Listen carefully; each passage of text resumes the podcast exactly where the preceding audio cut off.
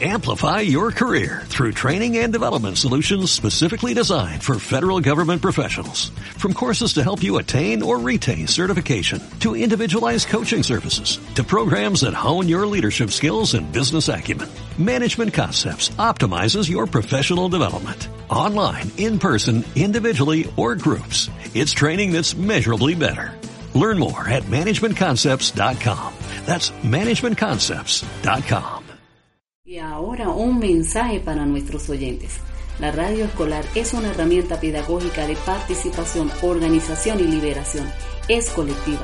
Sus principales protagonistas son las niñas y niños de la escuela, los docentes, también el personal de apoyo, administrativo, directivo y todas las familias de los miembros de la escuela. La radio escolar es un medio donde las niñas, niños y jóvenes pueden expresarse, pero es tarea del adulto permitirles usar sus propias formas de expresión, no solo porque es una necesidad para lograr una mejor comunicación, sino porque es un derecho.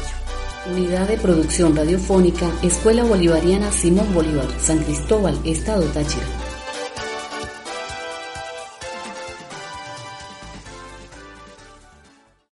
Amplify your career through training and development solutions specifically designed for federal government professionals. From courses to help you attain or retain certification, to individualized coaching services, to programs that hone your leadership skills and business acumen, Management Concepts optimizes your professional development. Online, in person, individually, or groups. It's training that's measurably better.